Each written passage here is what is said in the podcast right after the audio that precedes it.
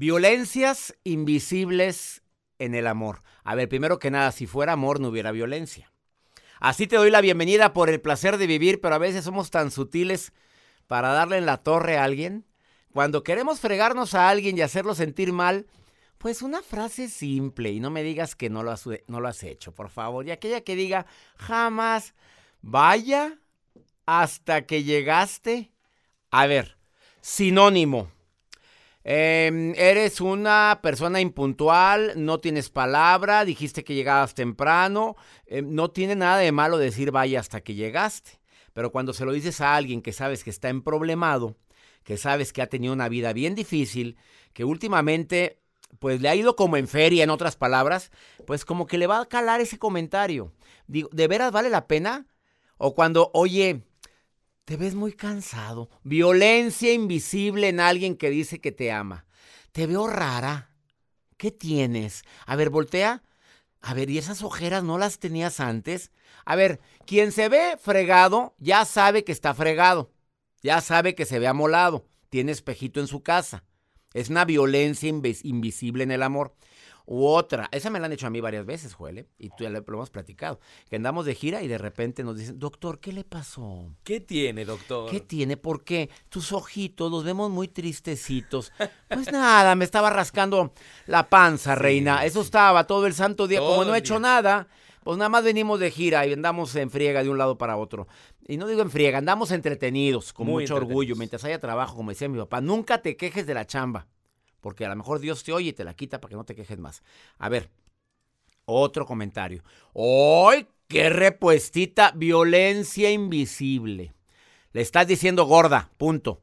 Bueno, esto y más vamos a platicar el día de hoy, pero hay otra violencia más invisible en la relación de pareja. Ya cuando existe una relación formal, hay gente que de veras se la baña o no la hemos bañado.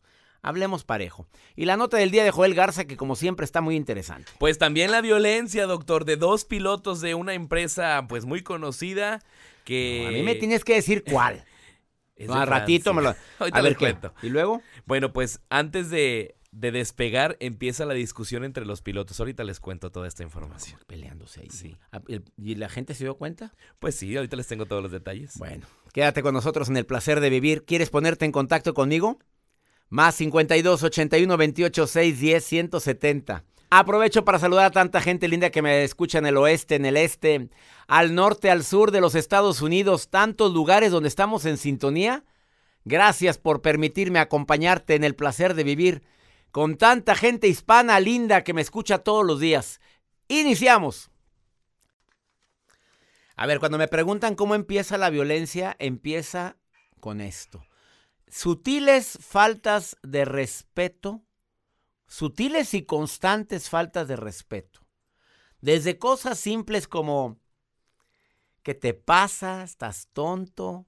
Oye, por favor, ¿en qué momento? Ay, lo que pasa es que tú siempre, es que tú nunca. Así empieza la violencia.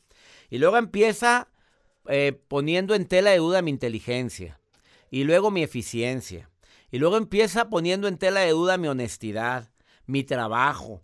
Eh, hacemos ciertas heridas que al principio son invisibles y después son tan visibles que duele. El, mucho abuso de poder. Los celos en exceso también es un signo de violencia que puede estar oculto o maquillado de amor. Porque te amo mucho, por eso siento esto, porque te quiero demasiado. Es que en ti sí confío.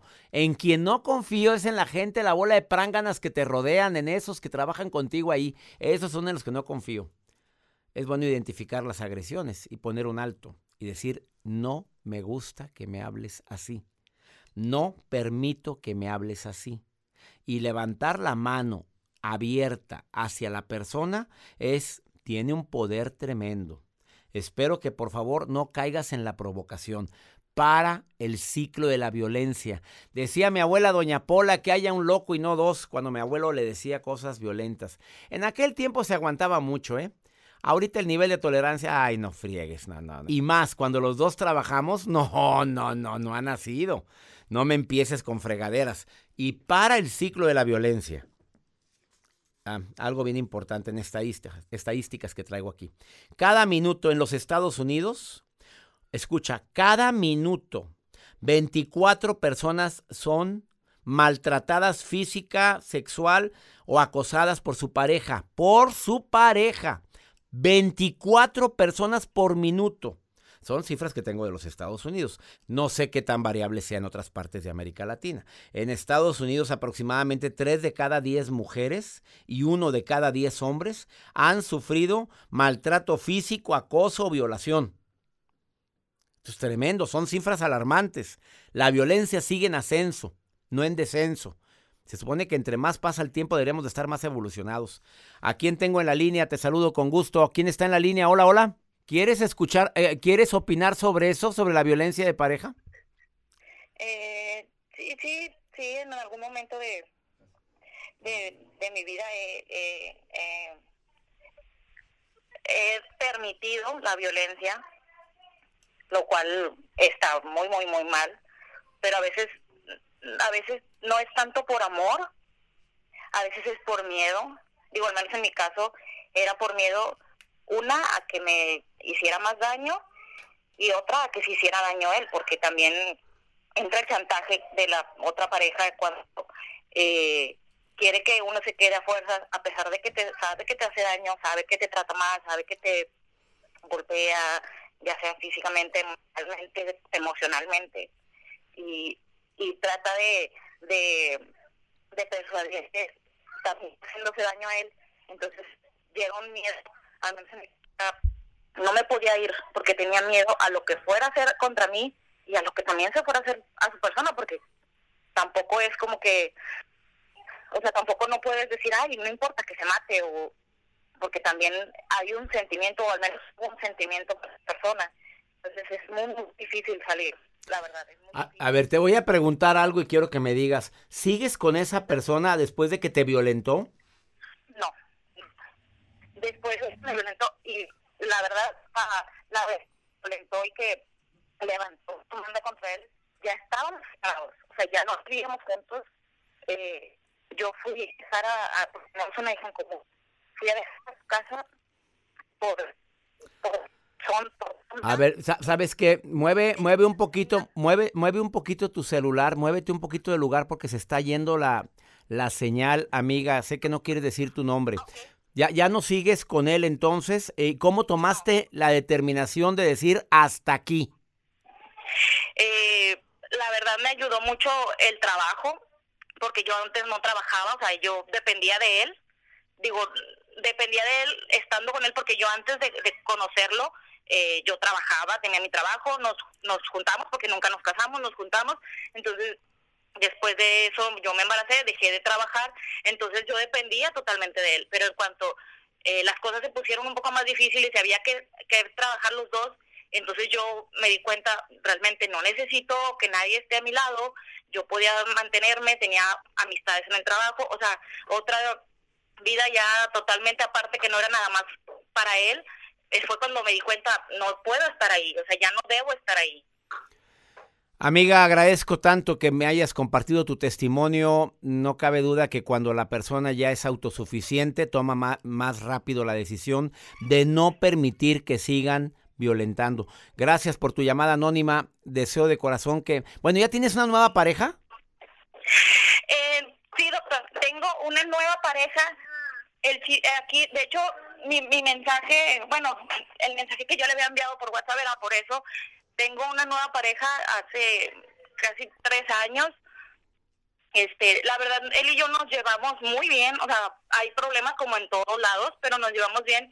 Aquí, en estos momentos, ahorita yo estoy, estamos distanciados porque yo sé que a lo mejor a muchas, a muchas mujeres les va a parecer así el caso, la mamá, su mamá, o sea, su mamá se mete mucho en, en la relación entonces, este, mm. no, bueno, no es que se meta, sino que ella no, no, no me acepta, no sé por qué. Digo, porque yo no aceptaría a lo mejor que esté alguien conmigo si no lo trata bien, si, si, si lo veo que está el triste, pero realmente es todo lo contrario, él y yo estamos bien, simplemente ella es la que no, no acepta esto y... Ups. Y se me cortó la llamada. A ver, a la persona que está en la línea, a la persona que está en la línea le digo, entra a escuchar un programa que yo hice anteriormente que se llama mi marido, mi pareja tiene mamitis. Ya existe. Lo puedes escuchar en las plataformas digitales donde se sube por el placer de vivir. Eh, ahí puedes escuchar este, este programa de Mi pareja tiene mamitis. Ahí puedes escuchar los programas anteriores. Y lo puedes escuchar ese, Mi pareja tiene mamitis. Te va a ayudar mucho. Bueno, vamos a una pausa, no te vayas. Qué triste que existan esos casos de violencia, pero qué bueno que ya estás bien, amiga. Quédate conmigo porque está Alejandra Libenson que viene a hablar de violencias, pero las invisibles, las sutiles, las que no detectas fácilmente y que existen en, en nombre del amor. Ahorita vuelvo. ¿Algún día te han aplicado esa violencia llamada ghosting? A ver, ¿qué es eso? Te lo voy a platicar porque cada día me lo comentan más en este programa. Pues llama a la gente ahí herida y bastante sensible diciendo es que me empezó a buscar, me llamó, salimos tres veces, hasta besito hubo y besito sabroso y de repente ya no volvió ni a mandarme WhatsApp, ni a contestarme mis mensajes, ni a likear ninguna fotografía. Oye, ¿qué onda? Esta es una violencia. Es un tipo de violencia de alguien que a lo mejor no quería nada serio contigo, de a lo mejor que, de alguien que se asustó contigo, pero que no tiene ni los pantalones o las faldas o lo que quieras, porque ahorita se usa el ghosting entre hombres y mujeres. Hay mujeres que también se lo hacen a hombres y los dejan todos encandilados y alborotados. Joel Garza, algún día dígame la verdad, en alguna de sus pocas relaciones que ha tenido, ¿se lo ha hecho alguien? ¿Te lo ha hecho alguien? Sí, ¿En la la, verdad. amistad o en el amor? En la amistad y en el amor te dejan en visto, a veces hasta te bloquean. ¿Te ha pasado? Claro, doctor. ¿Te han bloqueado? Claro. Imagínese que tú tienes un date Eh, y estás mensajeando con ese date. Se ven y luego después pues dices, a lo mejor hubo clic, a lo mejor no hubo, no hubo. Pero después al día siguiente, hey, ¿qué onda? Vamos al cine. Visto. y nada. Y nada. Y luego, deja tú, ¿qué pasa por tu mente? Ah, pues empiezas a rumear, empiezas a sentirte incómodo, a lo mejor pues... A no rumear, me gustó la palabra. Sí, Bueno, empiezas a pensar una y otra razón, le caí mal, caí mal, a lo mejor estoy feo. traía mal aliento, Sí, tantas cosas. em, dije algo que le molestó, Tal vez, tal vez mencioné algo del pasado. No sé. algo que le dolió, cosas. algo que la humilló. Sí. ¿Te ha pasado? ¿Y en la amistad te ha sucedido? Por supuesto. Bueno, porque también en la amistad sucede esto. Se llama ghosting y es algo muy común. Me duele en el alma la, gran- cantidad de hombres y mujeres que ha sufrido ese tipo de violencia. Ahorita voy a platicar con Alejandra Libenson, que viene a hablar de la violencia en pareja. Ya cuando tengo una relación contigo muy formal, un tipo de violencia tan sutil que te vas a asombrar. Jacibe, asistente de producción de este programa, algún día te has... ya empezó a reír, ya valió. A ver, algún día te has, voy a decir la palabra, ilusionado, no enamorado o enamorado. Sí. Enamorado de una persona y esa persona te hizo el ghosting, te, te dejó de hablar. Cuéntamelo todo. Sí, la verdad es que me pasó varias veces.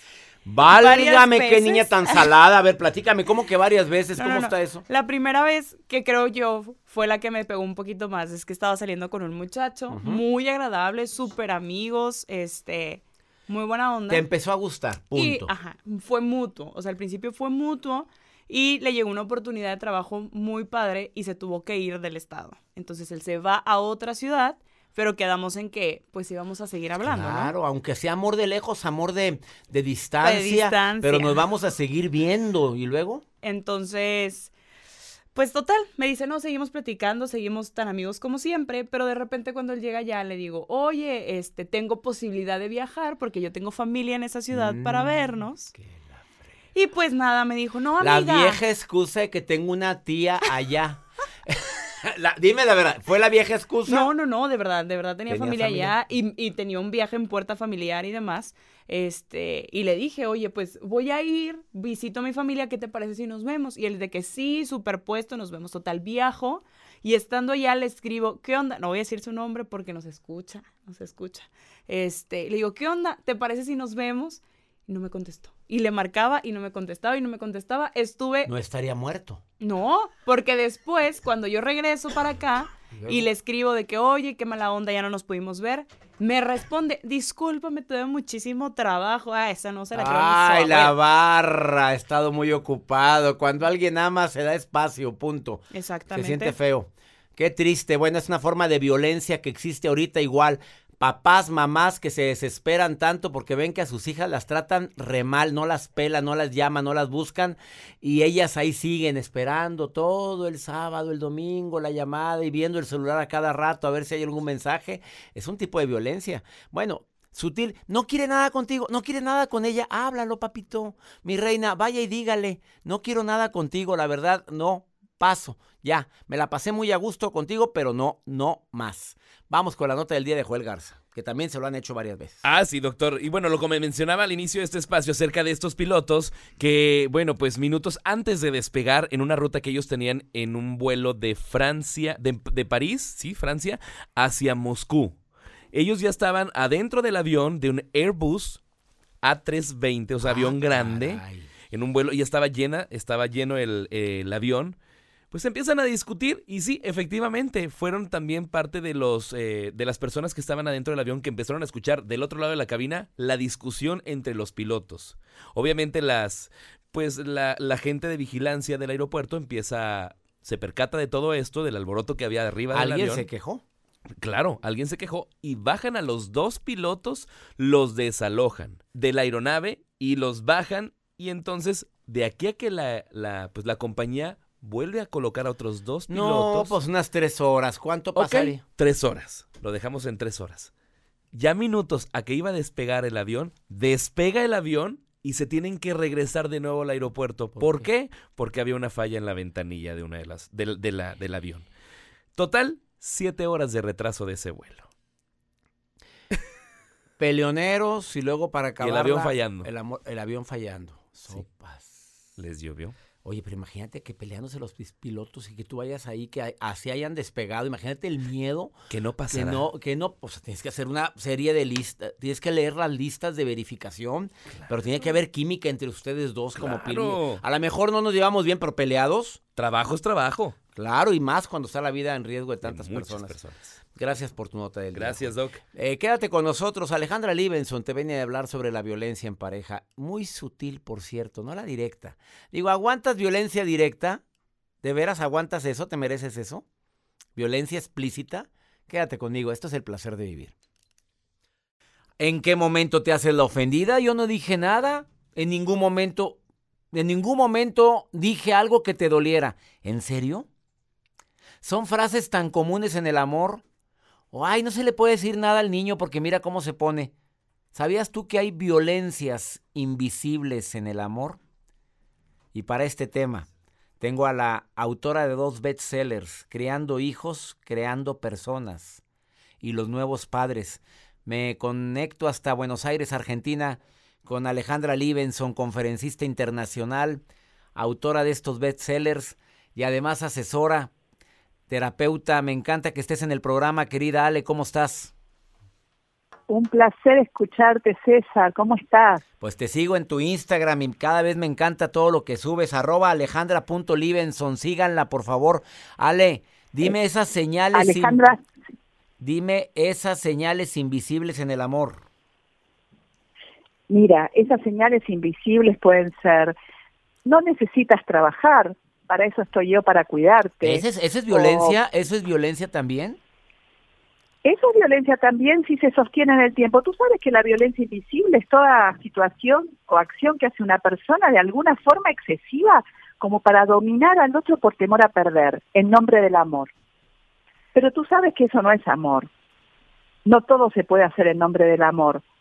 Eh, eso se hace desde un lugar de control hacia el otro por miedo a perderlo. Y muchas mujeres sienten que para ser amadas necesitan que alguien las proteja y les digan lo que tienen que hacer. Esas son las violencias invisibles, César. A ver, Esas otro. microsituaciones. Microsituaciones, me encantó ese término. A ver, dime, ponme ejemplos, Ale, como la que me acabas de decir, y hago una corrección. Tu Instagram es Alejandra Libenson, no, no lleva punto. Es correcto. A ver, ahora sí, Exactamente. dime otros ejemplos Mira con esa- frases. Esas microsituaciones es quédate aquí en casa que yo te voy a cuidar. No, no te pongas esa ropa que te puede pasar algo en la calle. No necesitas ver a tu familia, con que yo te ame es suficiente. Y hace que las personas que en el fondo tienen una baja autoestima sientan que la única forma de merecer eh, amor es hacerle caso a su pareja. Es muy sutil, comienza muy lentamente, pero eso no es amor, es control. Se hace en nombre del amor, pero no es amor. O palabras de descalificación, comentarios desafortunados, que hacen que uno empiece a estar deprimida, ansiosa, empieza a tener cierto aislamiento social, pero a la vez se sienta amada. Pues no, César, eso no es amor, eso es desamor, es control. Yo sé que mucha gente, yo sé que mucha gente ahorita está impactada con esta frase que acabas de decir. No te preocupes, yo hago todo, tú quédate en la casa. Cuando alguien en el fondo lo puede decir creyendo que le está ayudando, pero entonces es control eso. Eso es un control disfrazado de cuidado y de amor, porque el amor no es control, el amor es compañerismo, respeto, eh, donde uno siente confianza en el otro y no hace nada por el otro por miedo a perderlo, sino que hay un pacto entre ambos donde lo que quieren es estar juntos en igualdad de derechos y no que uno controle al otro por celos y uno deje de hacer su vida por miedo a perder ese amor. Eso es el, la psicología del desamor y es la manipulación del supuesto amor, pero no es amor, es control. ¿Qué recomendaciones, Alejandra Livenson, eh, terapeuta, escritora, conferencista, para la gente que, que lo está viviendo, que lo está padeciendo, ese amor sutil, a veces un poco más exagerado, ese desamor sutil, perdón, a veces un poco más exagerado como, ay, tú no sabes, mira, yo lo hago, tú, tú, tú, tú no me digas qué hacer, que es otra frase muy común, no me vengas a decir qué es lo que debo de hacer, ya estoy grandecito. Eh, duele, duele eso, Ale, duele bastante. Duele, duele. Lo primero que hay que hacer es sentir que, que uno no está solo y poder pedir ayuda. Y sentir que uno se merece el buen amor. Uno necesita aceptar que se merece lo mejor para su vida y no quedarse con este tipo de relaciones que hacen daño a la larga y son violencias que van creciendo y no te permiten ser feliz en la vida y sentir placer y amor y pasión por alguien que te merezca y que vos elijas y no que controle tu vida. Alejandra, y si llevas ya casado con él o con ella más de 10, 15, 20 años, decir adiós por una razón así, ¿no? ¿Hay alguna estrategia que recomiendas eh, como terapeuta para poder minimizar esas palabras? ¿Cómo le dirías a tu pareja? Primero, hablar en primera persona y empezar a decir lo que uno siente, con mucho respeto, es decir, yo me siento triste porque eh, siento que no me quieres y me dices lo que tengo que hacer y yo quisiera que confíes más en mí y yo confiar en ti. Nos amamos, nos tenemos que respetar. Eh, pedir ayuda afuera, crear redes de contención y no aislarse, porque a veces la única manera de salir de estas relaciones violentas, cotidianas, es pidiéndole ayuda a alguien por fuera no enfrentando a la pareja. Esto también es importante porque hay que evaluar el grado de violencia que puede recibir la persona que siente que la van a abandonar.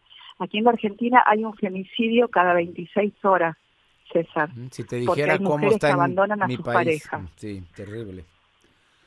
Porque Por eso es importante no enfrentar no y hacerlo con mucha tranquilidad y sobre todo recurrir a las personas que nos pueden ayudar a tomar decisiones.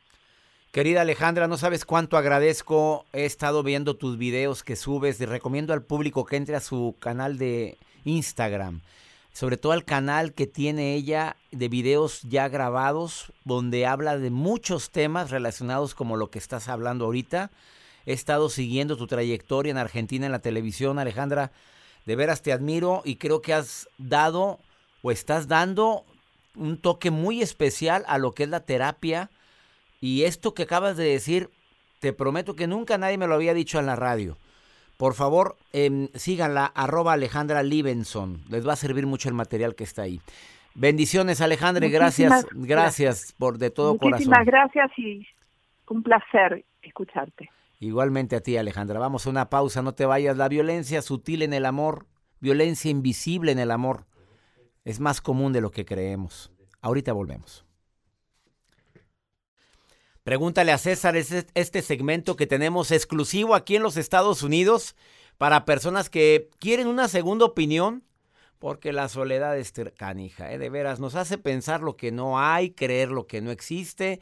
La soledad cuando te ha atacado o nos ha atacado, nos hace sentirnos tan chipi que creemos que todos están en mi contra, que nadie me quiere, que no sé ni para qué nací, no sé ni para qué sigo con vida. Ha habido personas que se me deprimen tanto aquí en este país. Por favor, quédate conmigo, escucha esta nota y tú lo puedes hacer marcando el más 52, no marcando, mandando nota de voz en este WhatsApp, más 52 81 28 610 170, de cualquier lugar donde me estés escuchando aquí en los Estados Unidos. A ver, escucha lo que dice esta mujer que está desesperada. Mira, una, ¿a cuántas mamás no les pasa esto? A ver, escucha. Hola doctor, buenas mm, tardes. Ah, mi nombre es Blanca. Eh, fíjese que estoy pasando por un problema. Ah, bueno, frases matonas, ¿verdad? Es lo del programa de hoy. Ah, mire, mi hija tiene 18 años y está aferrada que se quede con el novio. Bueno, le di dos opciones, que se quedara en la casa eh, bajo mis reglas, 18 años, o pues ya había varios días que, como tres veces que no llegaba a dormir, entonces es algo que yo no quería para ella, entonces le di dos opciones, que se quedara en la casa bajo mis reglas o la otra era que se fuera con el novio y se fue. Pero haga de cuenta que ahorita de repente me llama y me dice que va a ser, que ella está bien y todo eso. Entonces, siento feo por ella porque yo era algo que no quería por ella. Entonces, no sé la forma en cómo debería de ayudarla o dejarla que haga lo que, lo que ella quiera hacer. Pero me duele, me acuerdo, vengo manejando, escucho música, este, en el trabajo, de repente me acuerdo de ella y me pongo a llorar. Pues la niñita se fue. A ver, mi reina, para empezar, tú le diste dos opciones. Desde el momento en que tú le das dos opciones, es para que elija una. Ahora que eligió una, tú andas triste. Tú le diste las dos opciones, tiene 18 años. Es una niña que no puedo considerar aquí en los Estados Unidos como adulta, porque es hasta los 21. Y yo sé que a los 18 todavía no tomamos buenas decisiones. Eh, ya se fue. Estaba enamorada, por no decir como decían en mi rancho en bastante entretenida con el novio. No podemos hacer nada para ir por ella ni traértela de las greñas, ¿verdad? Deja que la vida le dé su propia lección. Deja que aprenda sus propias lecciones. Duele como papá decirte esto, pero quiero que sepas que también mis hijos han tomado decisiones de las cuales no siempre he estado de acuerdo.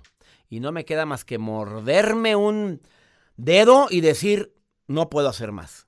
En este caso, te pido que tengas fuerza, que le digas, aquí está tu mamá, te amo mucho, te quiero siempre. Cuando necesites algo, dímelo. Y dile, aprovecho para decirte que te cuides, que tengas mucho cuidado con esto, con esto y con esto. Como padres, somos guías, pero no somos gendarmes ni somos policías para estar diciendo o apresando a nuestros hijos a que hagan lo que ellos desean.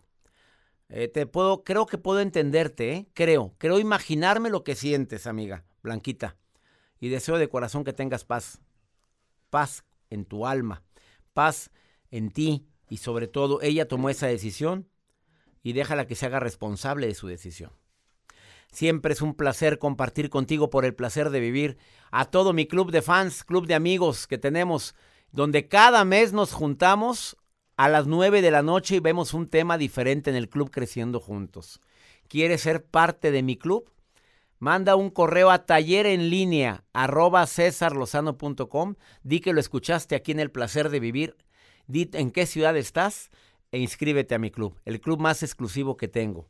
Temas mensuales en vivo y lo mejor, ¿sabes qué es? Preguntas y respuestas contigo de temas que te estén afectando. Que mi Dios bendiga tus pasos, tus decisiones. El problema no es lo que te pasa, es cómo reaccionas a eso que te pasa. Ánimo, hasta la próxima. Aloha mamá. Sorry por responder hasta ahora. Estuve toda la tarde con mi unidad arreglando un helicóptero Black Hawk. Hawái es increíble. Luego te cuento más. Te quiero. Be All You Can Be, visitando goarmy.com diagonal español. Boost Mobile tiene una gran oferta para que aproveches tu reembolso de impuestos al máximo y te mantengas conectado. Al cambiarte a Boost, recibe un 50% de descuento en tu primer mes de datos ilimitados. O, con un plan ilimitado de 40 dólares, llévate un Samsung Galaxy A15 5G por $39.99. Obtén los mejores teléfonos en las redes 5G más grandes del país. Con Boost Mobile, cambiarse es fácil. Solo visita boostmobile.com. Boost Mobile, sin miedo al éxito. Para clientes nuevos y solamente en línea, requiere AroPay. 50% de descuento en el primer mes requiere un plan de 25 dólares al mes. Aplican otras restricciones. Visita para detalles. Si tú o alguien que conoces está pasando por una situación difícil o por una crisis de salud mental, la línea 988 de prevención de suicidio y crisis te brinda apoyo especializado 24 horas al día, 7 días a la semana. Solo llama al 988. Cuando llamas al 988, te conectarán con consejeros especializados que escucharán tus inquietudes y te brindarán apoyo en español. Simplemente llama o textea al 988. Hay esperanza. La línea 988 funciona. Este abril te invitamos a nuestra feria virtual Univisión Contigo rumbo a la universidad. Conéctate virtualmente con representantes de colegios y universidades en la costa este, desde Nueva York a Florida. Aprende sobre ayuda financiera, becas y otros recursos para continuar tu educación. Regístrate para asistir y para la oportunidad de ganar una tableta. Te esperamos en Univisión Contigo rumbo a la universidad del 3 al 9 de abril. Regístrate ya en univision.com diagonal universidad.